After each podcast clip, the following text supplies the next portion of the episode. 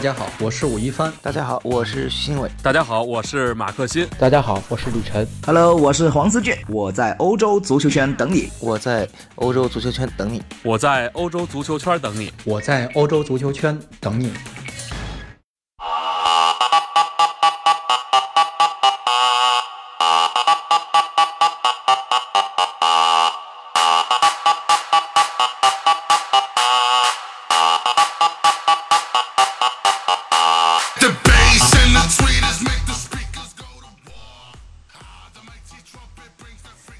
大家好，欢迎收听翻看西甲，我是武一帆。最近听众反映说，你们这个节目更的有点不勤啊，呃，这个很抱歉啊，因为呃，我们整个这个节目的制作人员，包括我呀，包括富平啊，包括浩然啊，还有其他一些老师，他们大家都是有自己的工作，而且这个节目没有给我们开开讲以来这大半年了，没有给我们带来任何实质性的收入啊，全凭着。个人爱好、个人兴趣，一点热情呢在做，所以，呃，最近本职工作比较忙，比如浩然之前又感冒啊，或者说他现在在忙这个，呃，无锡马拉松比赛，所以有些有些时候可能这个东西只能放在第二位啊，所以这个只能请大家谅解啊，但是我们尽可能，呃，这个多做节目啊，这个至少说把它，呃，保持下来。啊，让大家跟大家有一个呃持续性的沟通交流，因为就是像自媒体这种东西，呃，我在油管上或者在哪儿也都是，就是你像 Papi 酱也是做了一年多，他你想他那个收益有多少是吧？有一个团队在支持他，不断的在这个后来给他包装啊，做这些事情，但问题是你说能做到什么地步啊？肯定是。呃，到一定程度就拜拜了，没有东西是能够永垂不朽啊，天长地久。呃，但是呢，啊，我们，你想在没有经济收入情况下还能做大半年，这个事情做下来，其实已经挺不容易的了啊。因为我我其人从小就这样，说话不太累啊，对这个说说话讲讲事情对我来说并不是一件非常，呃，非常消耗非常大的事情，让我非常头疼的事情，所以每天。现在是隔天，基本上是能保证啊，每天抽个半小时时间来做一点研究，呃，也是巩固一下自己对相关知识的一些积累啊。包括我为了做节目，也是要查一些资料，也是对我自己有好处，所以我还是蛮愿意做的。呃，比如最近，嗯，这个今天延续又在这个啊微信里，他跟我在说一件事情，因为最近。巴塞罗那德比啊，大家就管它叫加利多加泰罗尼亚德比，其实这不太确切，其实是，呃，巴塞罗那的城市德比啊，因为加泰罗尼亚还有别的球队啊，你你你不能把把你没有说塞维利亚贝蒂斯和塞维利亚的这个德比叫做安达卢西亚德比是吧？不太合适，呃，巴塞罗那城市德比，呃，开打这个非常重受重视啊，这个中国的很多媒体都派了很多先遣团啊，我知道 PPTV 啊，腾讯啊。呃，这都至少就就就五六个、七八个、十来个人，也包括我看申方健申大师也到，呃，这个西班牙人这儿来参观啊，都是借吴磊的光啊，因为这次加泰罗纳加泰罗尼亚德德比，这帕特罗纳德比这么受重视啊，因为有这么一个特殊的人在嘛，吴磊。呃，我跟延续说，既然我们没有这么多的前方的，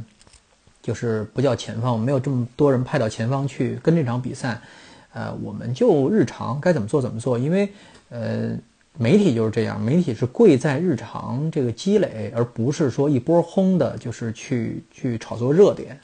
这是媒体应该做的。不管是你是娱乐媒体，你是呃体育媒体，你还是平常的社会新闻，都是一样的。就是说，你去一窝蜂的去哪儿，呃，开会了，哪儿有什么事儿了，你再去。这个是没什么太多效果，你你平常没有积累嘛，你写不出有深度的东西，你也不可能有持续性的观察。而像延续这样，每每场比赛都去看啊，他现在也是，呃，在开拓自己的技能，做一些这个 vlog 啊，这个 vlog 啊，挺好的，我觉得挺好。你像我们平常，我平常不管是第几级联赛去跑跑现场，对，呃，个人都有一些积累啊，这是非常重要的。世界杯期间就看出来，这些平常不养记者的记这些媒体。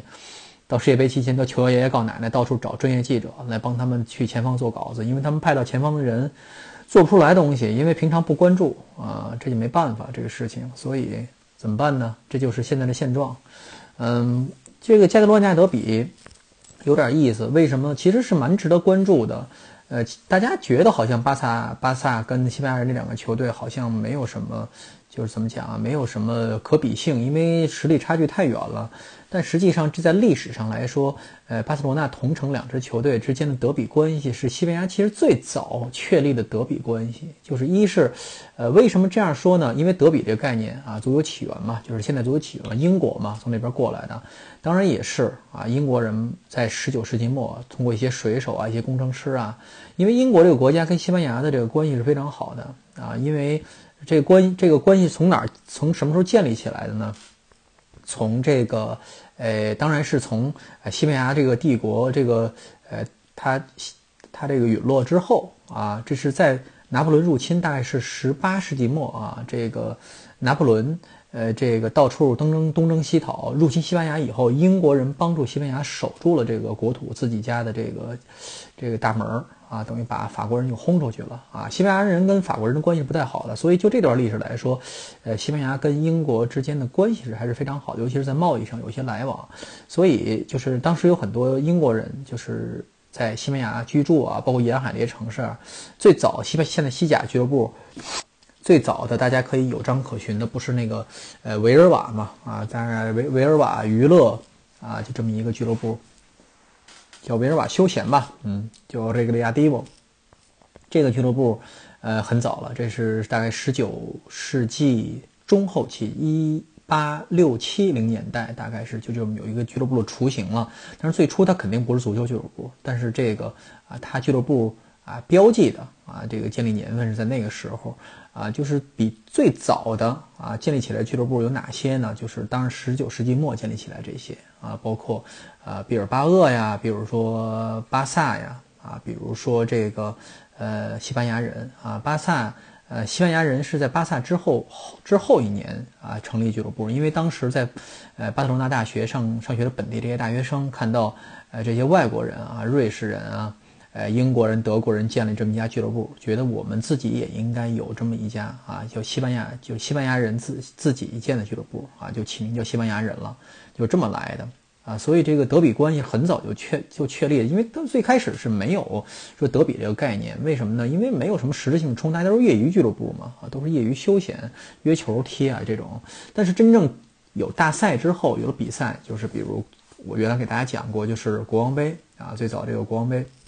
加冕杯，请这些球会，就包括啊，巴萨、西班牙人，呃，西班牙人最早跟巴萨，我看了一下，他们这个交恶，就是就他们之间关系就是变坏的一个起源，就是因为西班牙人在一个比就在比赛中，但应该是全国锦标赛吧，还是一个邀请赛，应该是，就是他这个呃这个觉得巴萨用在在队内用了三个英国人。啊，不是算是外援啊，嗯，因为当时规定是你队内可以有外国人，但是必须在西班牙居留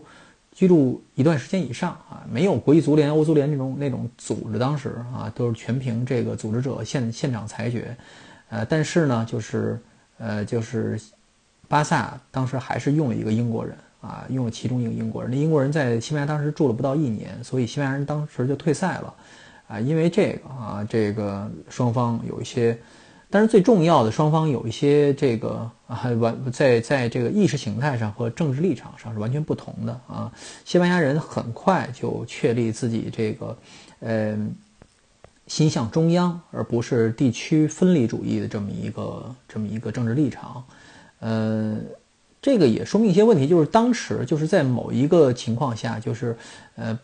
嗯，加泰罗尼亚民族运动在某某一个某几个历史年代，并没有那么啊，这个就是厉害，闹得厉害。呃，一是因为当时就是你需要一个民族统一概念，就是当时因为外边外界压力比较大，而且内部的压力就是说，呃，就是左右派的压力是更大的啊，比这个民族地地方跟中央这个这个分歧是更大的啊，反而就是呃，在某某一些程度上就是。就是出现一种势均力敌的这种情况，所以西班牙人在很长一段时间内，实际上是在西班牙非常加泰罗尼亚地区非常有影响力的俱乐部啊。它全面缩水应该是在，呃，四四五十年前了，大概就是这个样子，就是巴萨开始崛起，比如说经济上崛起，国际影响力变大，这么一个情况下，所以这个德比还是相当有有这么历史考究的价值啊，有这么一个呃一个历史渊源啊，跟呃跟巴塞罗那德比其实差不多年代的，其实就是巴斯克德比，就是毕尔巴鄂对呃皇家社会。啊，但是有一点，大家从来没有，似乎没有炒作过这个议题，为什么呢？并不是因为毕尔巴鄂比皇家社会真的说强特别多啊，像差距像巴萨跟跟呃西班牙人这么大啊，但是皇家社会它在你西甲年头不如西班牙西班牙人这么长，但问题是什么呢？因为双方就是双方球迷没有什么呃没有什么本质上的冲突啊，双方球迷都非常非常和平。啊，很少听说这个，呃，巴斯克德比上面大打出手，大打出手，说这个互相放飞铲，很少，场外打得一塌糊涂，没听说过。虽然大家印象里，就是西班牙人印象里觉得巴斯克人非常，就是非常横嘛，啊，这个这个这个民族非常彪悍啊，这个干一些力气活，猎人啊，伐木工啊，工匠啊，大力士啊，雇佣兵啊，全是巴斯克人。但是实际上也没有蛮和平的。但是最近这些年倒是啊，有另外一个巴斯克德比，就是毕尔巴鄂对奥萨苏纳啊。奥萨苏纳并不属于巴斯克，呃，巴斯克这个行政区，它属于纳瓦拉。但是纳瓦拉在理论上属于这个嗯巴斯克大概念里的巴斯克地区，它地方是巴斯克说巴斯克语的。因为最早的巴斯克就是西班牙的这个起源就在纳瓦拉王国啊，就是纳瓦拉的这个。呃，奥萨苏纳啊，跟毕尔巴鄂现在是关系非常不好。奥萨苏纳这个俱乐部，你现在很奇怪，就是他跟很多俱乐部关系都不好啊，比如跟萨拉戈萨也是有些德比关系啊。咱们这德比加引号哈。他为什么跟毕尔巴鄂关系不好？是因为他当年哎很穷啊，他这个俱乐部其实一直都挺穷的，因为这个他是。这么一个就是呃，就会员制俱乐部嘛，没有进行公公司化的改革啊，全靠会员。呃，但是这个呃，潘普洛纳当地的这个嗯经济啊，以及政府的支持又不如呃毕尔巴鄂啊，这个当地这么这么怎么讲啊？它这个经济发达程度这么高啊。虽然纳瓦拉当地也不算坏，但是。相比，嗯，就是马德里呀，你像巴塞罗那，你像相比这些城市，相比毕尔巴鄂是差一点儿，所以他的俱乐部其实过的日子过得不是很好。所以在上世纪，呃，九零年代末啊，有段时期是面临了生死抉择，所以他就向这自己的友军求助啊。当时这个毕尔巴还是友军，呃，就是说用自己的青训球员来换这个，呃，这个叫谁呀？就是叫换经济资助。啊，换这个友军的赞助，呃，这在当时，大家现在想想，其实蛮蛮离奇的，因为，呃，就是你如果放到现在的规则里，应该行不通的，因为你这样的话，等于是俩俩俱乐部结盟了嘛，这影响公平竞赛。但是当时也没有太介意这个事情，呃，当时是有两个球员就是被交换到了毕尔巴鄂，后来成为毕尔巴鄂的球员，然后就是，呃，收到两笔钱，但是从第三年开始。嗯，奥萨苏纳觉得这个这个买卖嗯不划不来，他就不这么干了。呃，这球员有一个就是非常还是有点名气，叫奥拜斯啊啊，他是在毕尔巴鄂基本上是挂靴，踢了很多没有挂靴，后来去了别的别的球队，踢了很多很多年，就是踢了一辈子，基本上在毕尔巴鄂。然后很多很多其实是纳瓦拉出身的球员被毕尔巴鄂挖走了，也是后来两家俱乐部交恶的一个主要的一个因素啊，就是这个。呃，毕尔巴鄂出下手太狠了，从别的地方挖人，挖这巴斯克球员，包括谁呢？呃，包括哈维马丁内斯啊，啊，包括这这这类球员。但是有一些球员，他虽然出生在纳瓦拉，出生在潘布洛纳，但是，呃，从小就在毕尔巴鄂踢球啊，这个这就很难办了。就是你像穆尼亚因啊，就是现在的西班牙刚入选的西班牙国脚啊，穆尼亚因，他是确实出生在纳瓦拉，但问题是，他从小就是在。呃嗯，毕尔巴鄂啊，在在这家俱乐部接受青训，所以他回到就是比如去踢客场，去踢去萨达尔球场，就是奥萨松纳主场，被自己球被当地球迷嘘，他觉得很委屈。为什么呢？因为我从来没在纳瓦拉踢过球啊，虽然我是这儿的人，说就这么一个，我没有什么归属感对这家对这家俱乐部，你嘘我没用啊，是吧？我虽然在这儿出生的，但是我去别的地方去上学啊，是吧？就这么一个意思。这家俱乐部就是奥特松纳这家俱乐部，什么都没给过我，是吧？也没给我支持，我凭什么是就不能代表毕尔巴鄂？凭什么就得跟你亲切？就是这个情况就很很尴尬啊！就是说，并不是我我我是你本地人，我就要就要就是要温拥护你本地球队。所以我我从这儿想起另外一件事情，就是前前两年拉科鲁尼亚啊。呃，弄了一大堆拉科鲁尼亚人，而不是拉科这家俱乐部的青训球员来自己俱乐部踢球，想找一些归属感。比如说卢卡斯佩雷斯，这是历史上比较大牌的球员了，因为被阿森纳买走了嘛，现在在西汉姆混得也很惨。我最近看那新闻，嗯，这个球员从来没有在拉科踢过球，这个球员从小是在呃马竞接受的这个青训啊，他从来没在拉科踢过球，所以。呃，他仅仅是一个以拉拉科市民的身份啊回到了俱乐部，包括谁呢？包括这个何塞卢，啊，何塞卢也是在皇马接受了青训啊，这是拉古尼亚人，他是拉古尼亚省人，不是市里人，他他应该是工地斯人，我记得他们，因为我就住这片儿嘛，所以我太熟了，所以还有其他一些，好像还有谁？我记得当时买了一批，当当时在这个呃。别的地方踢球的，但是拉克鲁尼亚人的，呃，其实像维哥也有这种情况，就是也有这种从小在别的就被挖走了。像那个，呃，亚哥法尔克，原来在尤文踢球的那个亚哥法尔克，那就是维哥人。这是，你包括博尔哈伊格莱西亚斯是吧？现在在西班牙人实际上是。圣地亚哥人啊，他在塞尔塔接受了青训，这倒是蛮正常的啊，这都是一个另外一件事情啊，这是打了个小小小的插曲。呃，西班牙其他地方德比，比如说瓦伦西亚德比，大家想到瓦伦西亚德比，现在一说呢，就是瓦伦西亚对比利亚雷亚尔啊，实际上，呃，真正是啊谁呀啊对莱万特嘛啊，莱万特这个俱乐部虽然大家看起来是个弱队，年头历史舰队历史比。哈哈，比瓦伦西亚还长是吧？所以瓦伦西亚球迷亲切的管莱万特，呃，叫叫表姐嘛，就有点就就像国际和米兰之间的这个关系叫表姐嘛。而且我，呃，我我这个印象里，莱万特球迷跟瓦伦西亚球迷还是，呃，关系还是非常，哎，就是非常平和的。尤其是在国内啊，我我认识很多瓦伦西亚球迷，跟莱万特球迷就处的都很好啊。虽然莱万特球迷确实是太少了。很少有喜欢这支球队的这个球迷是吧？但是也确实是有，不能忽视他啊，不能忽视他啊。好，德比的这个话题就先放在这儿，回头咱们再慢慢谈。下一次可能聊一聊，呃，找机会聊一聊什么皇家社会啊这些球会的一些历史，还是比较有意思的。找个机会，晚上有比赛的时候，有突出的人物的时候，呃，接下来就是有一个小话题，就是关于。呃，前两天的这个卢卡斯·埃尔南德斯啊加盟拜仁这个事情，大家相信大家的各种新闻已经看了，已经，哎，看太多了，已经。我包括我昨天写了一个大稿子啊，就是卢卡斯的一个小小的一个小人物传记，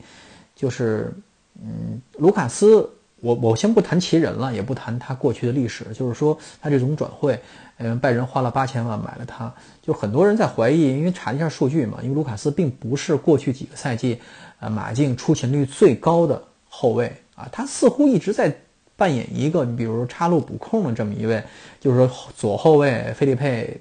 踢不了了，受伤了，他去踢；中后卫比如戈丁吉梅内斯受伤，他去踢，好像是替补。所以就是现在大家都觉得说说这个拜仁这太脑子有病吧？这花史上第一身价八千万，有说浮动还有五百万，八千五百万买的这么一个把那个替补球员。呃，当然了，他身上最重的砝码是这个世界杯冠军，这个毋庸置疑，这毋庸置疑，世界杯冠军这是非常重要的，而他以主力也不是替补球员。但是这个这个买的值不值？怎么说呢？就是说肯定是值了。你从我角度来看，肯定是值了。为什么呢？呃，卢卡斯其人才二十三岁，咱们切不说他的能力上限在哪儿，是吧？他其实身材并不高，作为中后卫来讲，其实蛮有蛮受限的，一米八三。啊，七十，这是这是官方给出数字一米八三，实际可能一米八二或一米八一，我觉得就是一米八三啊，七十六公斤，最近还增重了啊，以前还是挺瘦的，现在还有点有点肉了，嗯，七十六公斤是一个没有什么特别好的这种身体条件的中后卫球员，嗯，但是呢，他世界杯冠军踢的是左后卫啊，他是左后卫出身，呃，后来。改第二年改打的中后卫，因为这个中后卫这个伤病太多，后来发现他跟别人都百搭啊，因为他什么呢？他这个特点好，因为他爆发力特别强啊，他踢边后卫出身的嘛，速度很快，转身也快，上上上卡上上身卡位也快，扛人也还可以，呃，弹跳也不错啊，就是这么一个。呃，但是呢，就是具体你让我说他能到多多什么程度不知道，才二十三岁嘛。因为中后卫你可能踢到三十岁，这个中后卫才能真正说爆发出他自己真正的一个价值，所以慢慢得观察。所以就这个岁数来说，他还还是有这个，哎，这个增值空间啊，而且他还有成长的这个空间。嗯，就拜仁这么会培养球员，其实一点问题没，一点问题都没有。呃，这个为什么说现在买？这么早，这么着急买，而且他现在有伤，现在已经后半年肯定这最余下这两个多月时间肯定是不代表马竞踢球了，去德国要做手术啊，要做一个这个膝部副韧带的一个手术，呃，不是太大问题，副韧带受伤很正常，拉伸，呃，就是为了保证他以后不会再旧伤复发，有这么一个康复型的一个手术啊，要加强他的这个身体恢复能力，嗯。首先，球员年轻；其次，中后卫位置啊，确实是现在，呃，人才稀缺这个位置啊，人才稀缺。你现在要能踢的三十五岁中后卫，我估计现在一流强队基本都还在用，是吧？你，我觉得，你像现在世界上，我举几个例子啊，就十年前的，呃，这个顶尖的中后卫啊，比如费迪南德呀，啊，比如费迪费，呃，比如范比滕啊，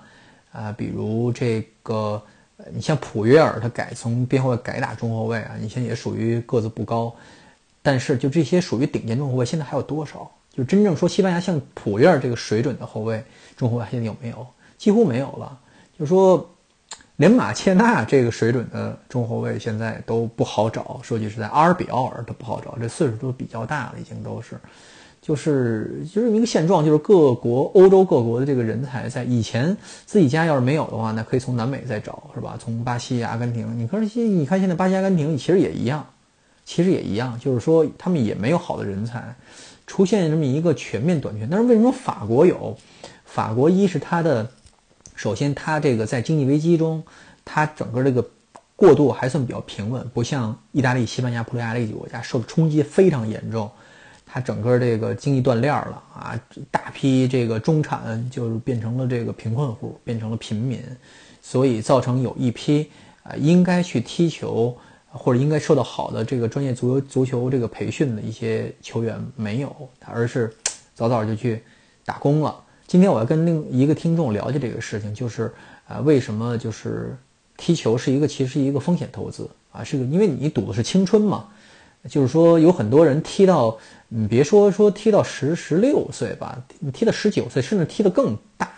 二十几岁才发现自己其实不适合踢职业足球。因为在，比如说在第七八届联赛，大家不要想七八届联赛都什么水平。我跟你说，西班牙七八届联赛水平很高的，就是 regional，就是地区联赛，有可能是第五级的，嗯 p l e f e r e n d e 就是。呃，大区的这个优选联赛，再往下有大区一级联赛、二级联赛，这些联赛水平，他的球员都是职业项的水的水平，而不是说普普通舔着大肚子在踢球的这些踢野球的这些中年中年男人，不是，是受过职业训练的，这些球员都是，所以就这些人可能踢到二十几岁还在踢这个水平的比赛，你说他能维维持生活维持不了，因为你到第三级联赛，呃，你这个。都可能你领的薪水都不如清洁工高，呃，这就有点夸张了。就是说你可能领的薪水不如做一般事情，你比如开超市的呀，或者说开出租都不如这些人收入高，所以踢球风险蛮大的。所以就这样这样来说，就是经济对于足球这个青训影响还是蛮大的。呃，但是法国过渡的是比较平稳。第二就是法国的它这个。呃，这个非裔球员，它的来源实在是太广了啊！就是西班牙在这方面还是西班牙阵中，就是西班牙现在踢职业联赛这些球员，基本上没有太多南美裔的。比如说，虽然南美也有很多，比如说，呃，西班牙的殖民地，但是基本上没有，就是说很少很少，就是他的这个出身是南美人出身，没有，基本都是，呃，就是祖上几辈都是西班牙人，但是。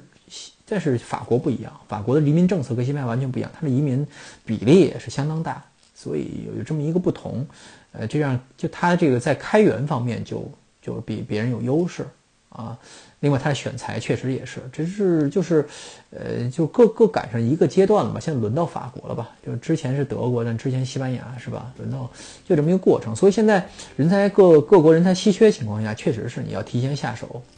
你像去年曼城花很多钱，也是砸天价啊，六千万弄了一拉波尔特是吧？大家都觉得这人行不行啊？你你不买。那就是别人家的，别人肯出钱，你不用现在犹豫这个这个这个。现在钱不是问题，是你是你花钱能买什么样的人是吧？像马竞这七千万欧元弄一个勒马尔过来是吧？